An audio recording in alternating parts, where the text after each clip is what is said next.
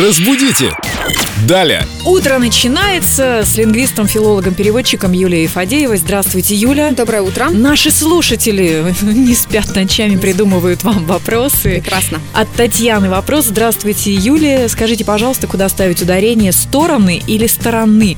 В таком контексте обе стороны или стороны настоящего договора обязуются. И еще, ну, наверное, еще потом будем отвечать. Сначала стороны или стороны. Да, стороны или стороны интересное, любопытное слово.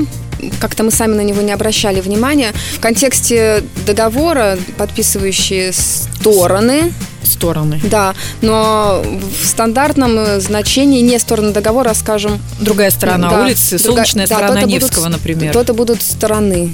Ой, да, я правильно сказала. Ясно. Да. Вы у меня А, две спрашиваете? стороны одной медали, Дайте-ка я например. перебегу на северную сторону. Две стороны одной медали, вот.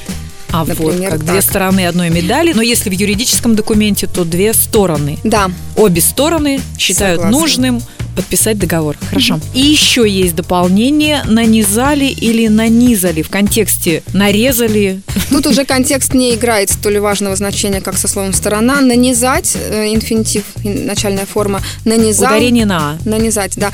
Нанизал, нанизала, нанизали, нанизала. С низом никак не связано. И так запомнили Ну, стороны. Может, может быть, оно и связано этим логически. Ну, я только не берусь сразу.